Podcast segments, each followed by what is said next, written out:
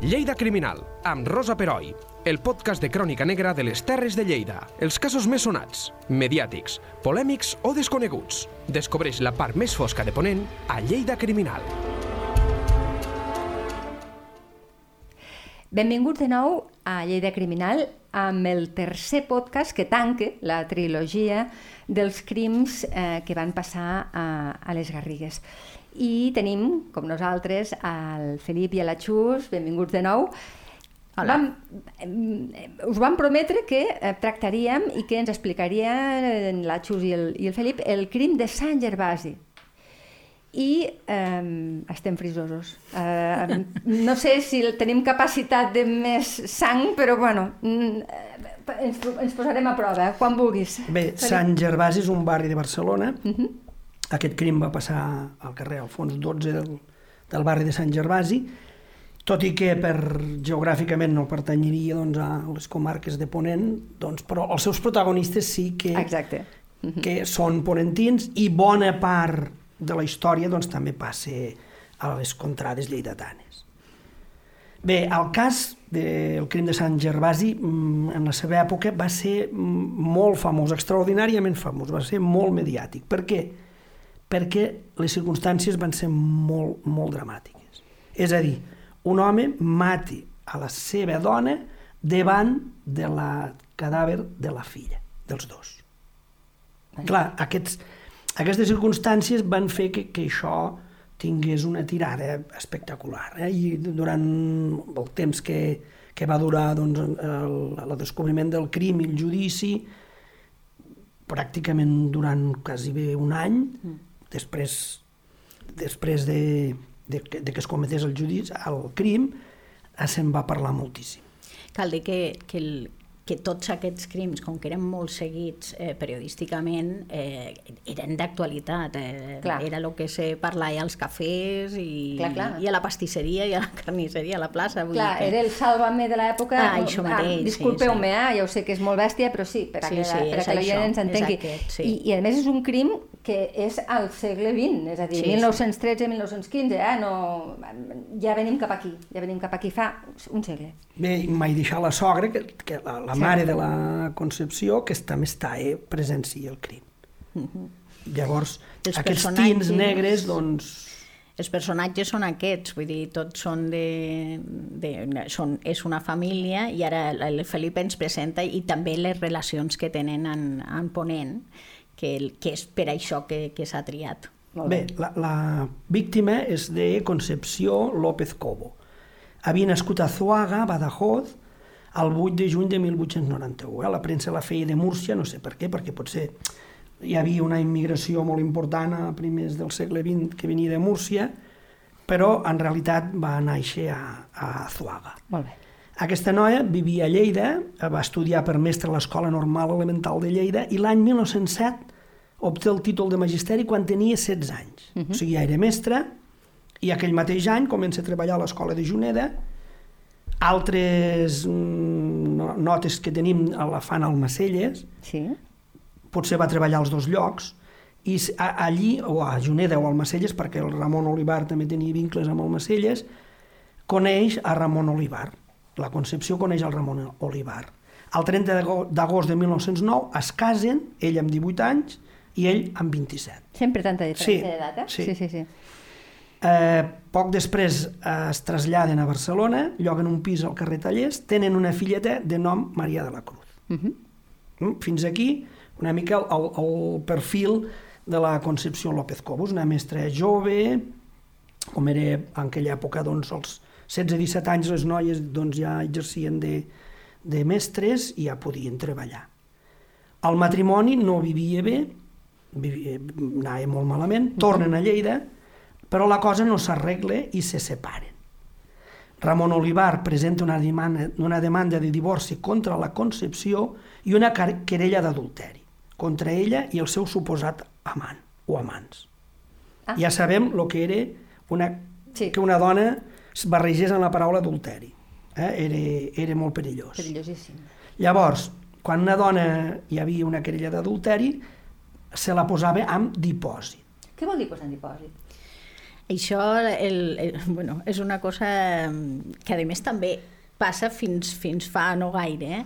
eh, eh, sota custòdia d'algú, és, eh, normalment el pare o un germà gran, que donarà fe de que portarà la vida que ha de portar una dona casada. Vull dir que... O sigui, com sempre, Això. no som ni menors d'edat, mm. no som res, no. i ens han de vigilar. Ja. D'acord. Llavors, el, no la tanquen, no seria una presó preventiva, però sí... Pràcticament. Pràcticament, sí, pràcticament. Sí, sí això afectava a la dona, l'home no, no passàvem dipòsit. No, no, no, no sé per només... què, però ho sospitava. no sé per què. Pensem que és una dona formada. Clar, vull clar. dir, és una mestra que... No és, és analfabeta una... com en els altres clar, casos. És, eh, ha estudiat a l'escola normal, que això volia dir, no, no és no és qualsevol tonteria, eh, perquè és una escola puntera. Sí. I aleshores eh, volia dir que, que té una formació que per, a, per a aquell moment està per damunt de la mèdia. Per tant, és capaç, no, és, no només és capaç de pensar, sinó que segurament pensava per si mateixa. Sí, sí, està clar. Lo Ramon Olivar volia presentar també una querella per adulteri. Això volia dir que al cap de 3 anys la nena passaria al pare, perquè si Volia presentava una querella d'adulteri en aquella època, el que era cul entre cometes, culpable del, del divorci o de la separació, És a dir, la dona... La dona? perdia, perdia la, la custòdia de la filla. Com que estava a punt de complir aquests 3 anys, la Concepció burla el dipòsit i marxa amb la seva mare cap a Barcelona abans de que la sentència fos ferma. Per tant, parlem d'una noia, com ha dit la, la Xus, molt decidida, Sí, sí. formada, Que i s'ho veu vindre, no? I, i que Sí, sí. volia ser mestressa del seu, del seu destí. Uh -huh. Volia ella forjar la seva vida. S'estableixen al barri de Sant Gervasi, carrer Alfons 12, número 76, primer, primera. I amb la seva mare, Hipòlita Cobo, i la nena, que té ja quasi 3 anys, uh -huh. Maria de la Cruz, doncs s'estableixen a Barcelona. Ella treballa als magatzems El Siglo. Sí. Els magatzems El Siglo És- eren extraordinaris. És, era com, com eh, el corte Val, inglès dir. del, del, Del moment, moment. I més, Més, i més, més, més, més. perquè a més a més era la, els grans magatzems que portaven tota la moda parisina, que to... i no només això, sinó que totes les coses que poguessis eh, desitjar hi eren. Si necessitaves sartens, podies... N'hi havia eh, diferents publicitats que parlaven una mica d'això. Si necessites una bànova, eh, vine aquí. I si necessites una sartén, també. I si el que necessites és una corda de no sé què, també. Vull dir que des de les coses més, més senzilles, més normals, fins a les coses més de luxe. D'acord. Era una, I era un, un edifici eh, important que, a més, lo vam, los que tenim una certa edat lo vam poder veure eh, perquè no, fa no gaires anys, potser fins a, fins a finals del segle passat, i, hi era, existia, Ah, el- l'edifici existia, el que passa que al final van enderrocar-lo i tal. I, eh, bueno, era això, el, el gran magatzem parisí portat a Barcelona. Som molt prepotents, no? Sempre ens pensem que descobrim les coses i les coses, la pólvora ja està Ja inventada. està inventada. Ja Sí, és el precedent dels, de les grans superfícies, Sí, no? sí, exacte. Penseu, vaig agafar unes quantes dades, que hi treballaven 1.050 persones i 600 treballadors indirectes. Mm. Tenia 20 camions i distribuïen 30.000 catàlegs a l'any. Sí, sí. Fixeu-vos, eh, les xifres són Però devem ser, devem extraordinàries. ser a, a dalt de tot de la piràmide, no? I entenc que Sí, no no. tenien competència, m'imagino. No, no tenien Aquí. competència en, a, a tota Espanya, no tenien competència a tota Espanya perquè tenien aquesta capacitat d'enviar, de fer mm, Amazon, no? de Sí, fer sí, d'Amazon en, el, en el seu moment. I a més a més tenia una credibilitat i un prestigi important.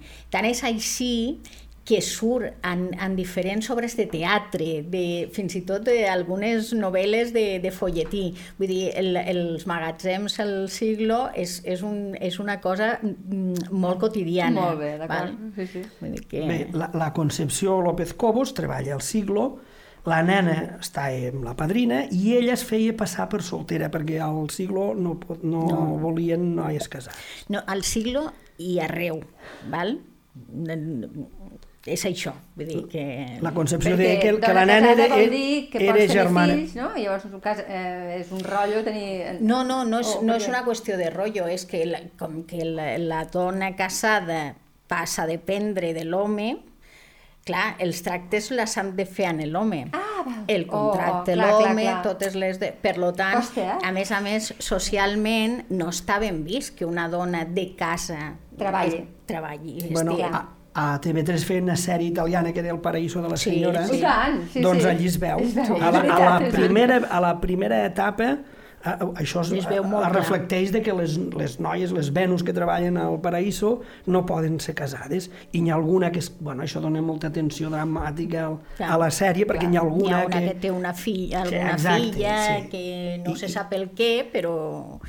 I, i, i l'ha d'amagar, vull dir, és, són aquestes coses, i és així, és que era ben bé, ben bé així. i, i el Paraíso de la senyora és dels anys 50 em sembla. Sí, sí, I sí. estem sí. parlant d'abans. Per tant, ella es fa passar per soltera, amaga la nena d'alguna no, manera... la nena diu que és germana És germana. seva, Oh, germana se la fa seva. passar per germana. Val.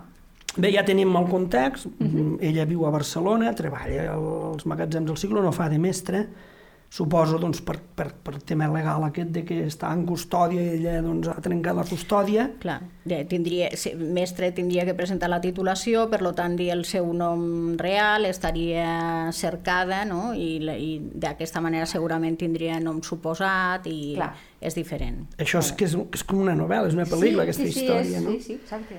Molt bé, ja anem ja directe als fets. Eh? 7 Sí. de desembre de 1913, la família López Cobos, la mare, la padrina i la nena, passen un dia al camp i a la nit la nena es troba molt malament i pateix un atac de diftèria, que a l'època es deia garrotillo. Ah, vale. Era una malaltia molt freqüent a l'època i que els nens doncs, morien per asfíxia perquè... Se'ls inflamava la Exacte. gola, eh, començaven tossint molt i se'ls acabava inflamant la gola i s'ofegaven. Vull dir, era, tenien febres altes, vull dir, era una, era una de, les, de les malalties de, de, de, de infantils i és una de les malalties que ens vacunen quan som Exacte, petits. sí, tant. dir que, Sí, sí, sí, que són veritat. aquestes. El dia 8, al metge, el 8 de desembre, la, li, ter- li administra unes injeccions de sèrum antidiftèric, que ja estava bé, ja era una malaltia que es combatia força bé, però s'havia d'actuar molt ràpid, eh?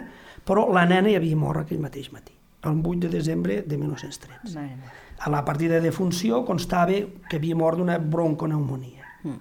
L'enterrament es va fixar per a l'endemà a les 3 de la tarda i la Concepció, moments abans que morís la nena, va avisar per, per telègraf el seu, El seu pare. el seu pare, El el, pare pare, de la pare de la el pare de la nena. No Er- se pot... error. Error absolut, perquè ella va actuar de forma ètica, va Sí, pensar senyor. que el seu pare tenia dret a, a saber-ho, i va ser un error, El, evidentment. el personatge de la Concepció t'entendreix, no? És un personatge molt maco. I pobre, doncs, pues, no... Bueno, anem ara al crim. Sí? El 9 de desembre de 1913 es presenta el Ramon Olivar. Dos dies després, eh, de que la nena morís? El dia que l'havien ah, no, el- d'enterrar. El, dia següent, sí. El dia el que l'havien d'enterrar. Va tenir una breu i violenta discussió amb la seva dona. Llavors el Ramon veu el cadàver de la seva filla, treu una Browning, el La ciutadà Browning, Browning, que ja hem parlat de la Browning. i dispara dos trets que causen la mort instantània a la Concepció. O sigui, acaba de perdre la nena, ha vist el seu marit dient s'ha mort la nena, la, el marit ve i la mata. Bueno, és que imagineu pues, aquesta, aquesta discussió, suposo, bueno, no ho sé, igual, acuseu-me de massa imaginativa, però arriba l'home, tu has matat la meva filla, Mm, ja. que té La culpa és tal, la culpa és teva, i no sé què, no sé quantos, quan tenies que haver-te mort tu, pam, pam. Sí. Mare meva. Sí, sí, sí. sí. A baix, Podria ser en aquest edifici hi havia una caserna de la Guàrdia Civil, pugen els guàrdies civils, detenen el Ramon Olivar i el porten al quarter, Val. sense que ell oposi resistència. Bueno, Els reporters van arribar a l'escenari del crim eh? Val. i interroguen el Ramon Olivar abans que prestés declaració davant del jutge. Eh? Imagineu-vos- la premsa i el... I el, i el, i el, Sí, els sí, periodistes és- és- d'avui ja- ja en dia allí. estarien encantats. Va, és, una, és un exclusivon. I clar, descriuen Clar, clar. a l'Olivar com un home d'estatura regular, un dandi, vaja, anava ben afaitat, Ah, val. vesteix un vestit de drap a quadres, camisa blava, corbata de seda morada, corbata de seda, botes de color i duia al coll una bufanda d'astracar. També cal dir que ell se devia de, de vestir per anar a l'enterro de la Sí. filla, per tant devia d'anar mudat. Però bueno, sí. Però hagués, un- hagués anat tot fos, un- hagués anat fos. Bueno, mm, sí, també és, És veritat? No, no, no, Aquí no. el dol no es veu per cap... No, no, bueno, és que igual no n'hi havia. Llavors, el mateix de sempre, eh? Ramon Olivar desacredita la seva, ex, la seva esposa o exesposa i la premsa se'n fa ressò. Se fa ressò de, de, del que diu l'Olivar. Sí. Diu que la seva conducta no era correcta, que havia- l'havia sorprès amb més d'un home, que li havia estat infidel, que havia presentat una querella d'adulteri, que a, està a punt ja d'ell de, d'ell tenir la tutela de, de la seva filla, que la pistola doncs, havia comprat a Lleida, que sempre la duia a la butxaca perquè els amics de la Concepció li volien fer mal, ell s'excusa així. Uf, I que havia d'anar a, ve- a veure l'advocat, que, que havia anat a l'advocat, ja per reclamar definitivament la seva filla, perquè ja s'havien complert els 3 anys, o estaven a punt de complir els 3 anys que marcaven la llei. Les declaracions, la Hipòlita, la tia, la mare de la Concepció i la tia de la Concepció, la Hipòlita Cobo i la Cruz Cobo, que acabaven de perdre mar, eh, filla i, i neboda, neta. i neboda, I- i neboda. diuen com, coses completament diferents al que havia dit l'agressor, no? Deia que la filla era una noia de bons antecedents, que el seu, que el- que l'home era un propietari de Juneta, que, sap, que havia hagut de vendre les finques per culpa del vici del joc, que maltractava la seva filla, maltractava la Concepció i que una vegada fins i tot l'havia volgut estrangular. Eh? I que fugint de tot això havien anat a, a Barcelona i que treballava al Siglo, on la tenien amb molt bon concepte. Eh? Va començar el el- l'instrucció del sumari i van sortir doncs, tots aquests, aquesta vida de torments que havia tingut la, la Concepció, però això el, el jurat doncs, no ho va tenir massa en compte. Tot Per això- variar. Bueno, el- penseu que, el- que una de les maneres de justificar tots aquests maltractaments que, que les mares li deien a les filles o, o les sogres o, era, és la creu que t'ha tocat. Sí. Clar. I, Sí, i sí, és el això- que ja aguanta. Clar. Això, això sí. Per lo tant, no, no, no se sortia de lo que podia ser normal, per lo tant, no se tenia que tenir en compte. D'acord. L'únic que va haver en defensa de la Concepció va ser que el metge va acreditar doncs, que la mort doncs, havia, no l'havia causat la mare, sinó que havia estat per, pel garrotillo, per la Per diftèria. la diftèria. Perquè suposo que ell també, no suposo, ell el que fa és dir que com que li la- recuperar-la amb ell, la mare de, de una, ma- per, per a que ell no la tingués, l'havia matat. La, la, aquesta era el relat que volia Clar. que, que, que, es, que quedés com a, com a prioritari. I no, bueno, gràcies a El Déu, metge, el sí, metge sí, sí, va sí. dir el que tenia que dir. D'acord. A Ponent, a Lleida i les comarques, la no- notícia va commocionar perquè doncs, eh, la, la Concepció a Lleida era molt coneguda, el Ramon Olivar a Juneda i a Macelles també era conegut, però decantaven cap a l'home, clar. Eh? Creien que el mòbil era la vida llicenciosa que havia dut la Concepció, Clar, perquè si havia anat a Barcelona, aquest Clar. podia haver anat. era un drama passional, un marit afrontat i tot això. No? I després, bé, es va fer el judici, el 9 de febrer de 1915 es celebra el judici per jurats mateix, a la secció segona de l'Audiència de Barcelona, i allí doncs surt tot, tot el cas, no? surten tots els detalls, sempre la premsa a favor del Ramon Olivar, que si havia tingut obsecació, arrebatament, si no li volia fer tan mal. Imagineu-vos algú que dispari, no? que no vulgui fer tan mal. Té cap sentit. I va, van sortint tot això, es llegeixen les conclusions provisionals, el processat admet els fets i va, diu que no se n'havia adonat, que, està empès per una força superior, que creia que l'havia mort la seva mare, a la filla, i que això doncs, li va causar aquest arrebatament. Les, els testimonis de la Hipòlita Cobo i d'una veïna doncs, no van valgre per gran cosa, eh, i, i es va quedar molt amb l'ofuscació del Ramon Olivar. El jurat es va quedar molt amb això. El Tribunal Popular va donar el veredicte d'inculpabilitat, és a dir, no era culpable de- de- d'allò, O sigui, tot i que eh, l'havien pillat amb la Browning, sabien de que la noia tenia trets i tot però, això, per això el veredicte és d'incu- d'inculpabilitat, no, no d'innocència. d'acord. Però, No. però a efectes pràctics... Eh, no, no, és el mateix, és el és, mateix. exactament el mateix. val. Però, però la, la, clar, per això no diuen que és innocent. Ja, ja, ja reconeixen que tot això ha passat, però no és culpa d'ell. Clar, no és culpa d'ell. Co- costa a vegades, eh? També Costa cal, també cal dir que la premsa en aquests casos té, té, en, en, en juga un paper important perquè, clar, lo, lo que fa és, és eh, descriure'l com un, un home ben plantat, que, el, que, bueno, que sap estar el, durant el judici que està mm, atent i que està, bueno, mm, que, no, sense xuleria, bueno, aquestes coses. I, i, I en la premsa tot això ho reflexa. Per Clar, lo llavors, tant, endolceix aquesta Ah, figura. clar, llavors tot això el, està creant una imatge que, que el que fa és entrar-la al públic i, i, i manipular aquesta opinió, Sí, sí, que, sí, ja, sí. que ja per si ja, ja Ja era una opinió Sí, que ja- esta ja- era favorable, però ja acaba eh, de, de, de fer. el jurat demana, ai, perdó, el fiscal demana la revisió i els jutges, els jutges ja, ja accedeixen. L'1 de juny de 1915 es torna a revisar el judici i s'absol lliurement el processat Ramon Olivar Mas- Masbernat. El- Era lliure sense cap Sí, càrrec. la revisió en, en, en, és això, és revisar tot el procediment i en, eh, en, no és repetició perquè no es tornen a donar els jurats, és una revisió. Val. Vale? És, eh, per això és la, la que està... Llavors, bueno, és igual, és el que diem. No cam- no canvia res. No, una mica el que deia el Costa aquests dies a, al judici, no? Eh, pues si ja ho teniu fet, ja no em necessito Sí, per a és res, veritat. No? Es va aixecar i va marxar. Sí, Pues és veritat. Sí, sí, sí. La vida seguia, ella, la Concepció morta, el 30 de juny del 1915, Olivar, amb 36 anys, es casava al Macelles per paraules de present amb Antònia Casanya Cavaler, de 20 anys.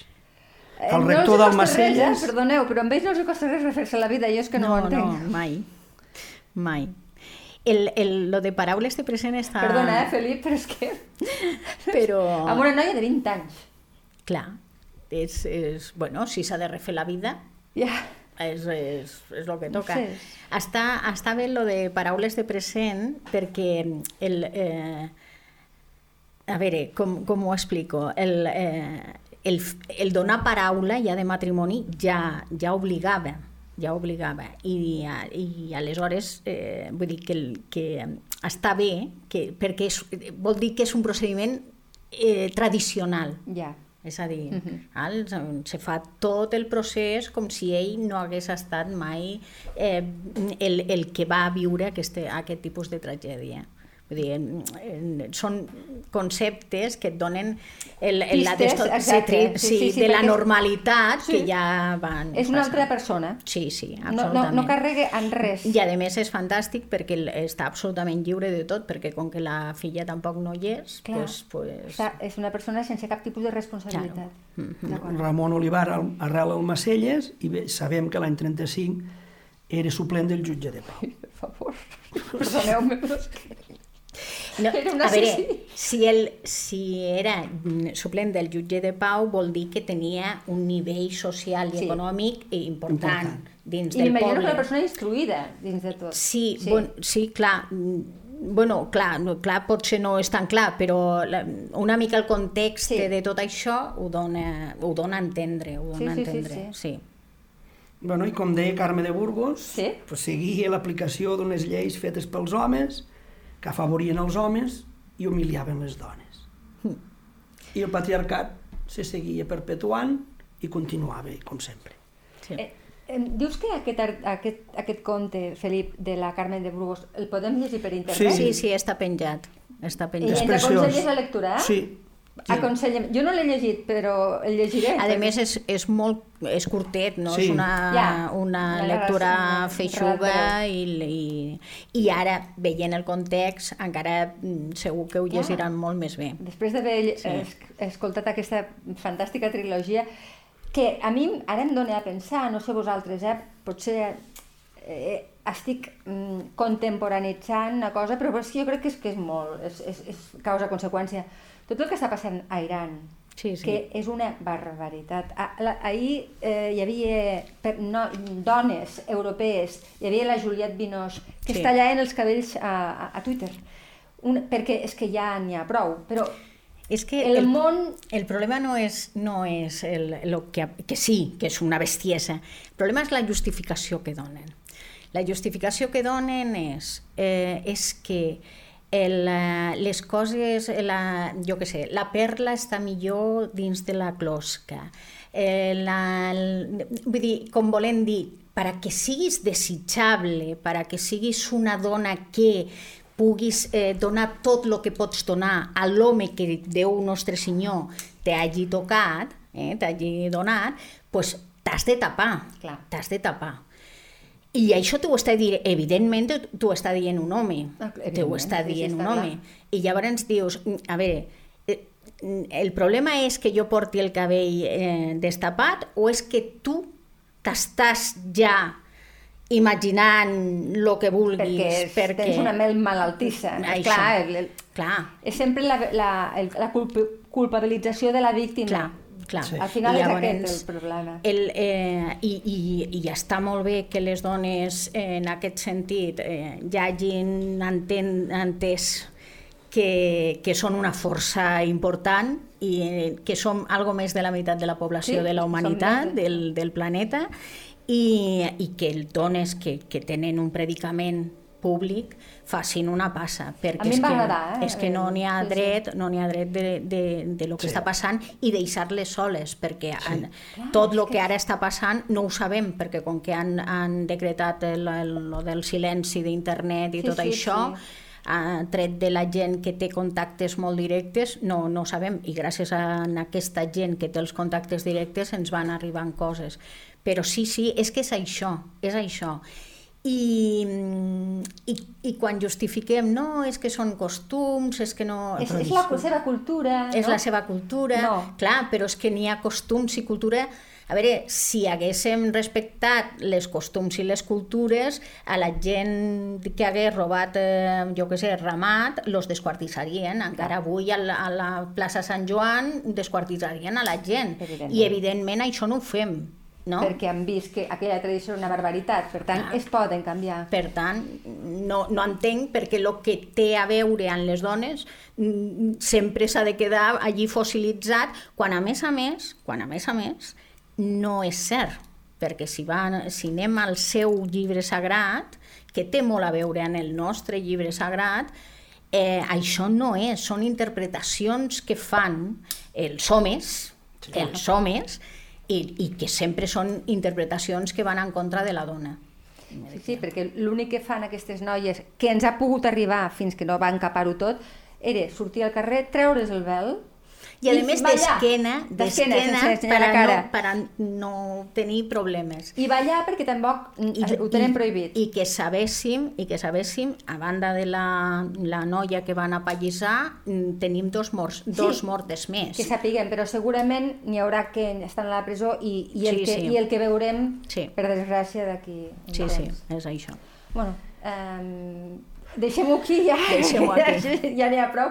I us emplacem, perquè a més el, no diré res, però el, el Felip ens ha fet un, un avançament d'una cosa que està preparant i que us sorprendrà a tots molt, per tant, eh, us, us tornem a esperar, a, a, a, a rebre aquí molt feliços a Lleida 24. Moltes gràcies, eh? Vinga, gràcies a tots. Moltes gràcies, Déu. Lleida Criminal, amb Rosa Peroi. Cada dos divendres a lleida24.cat.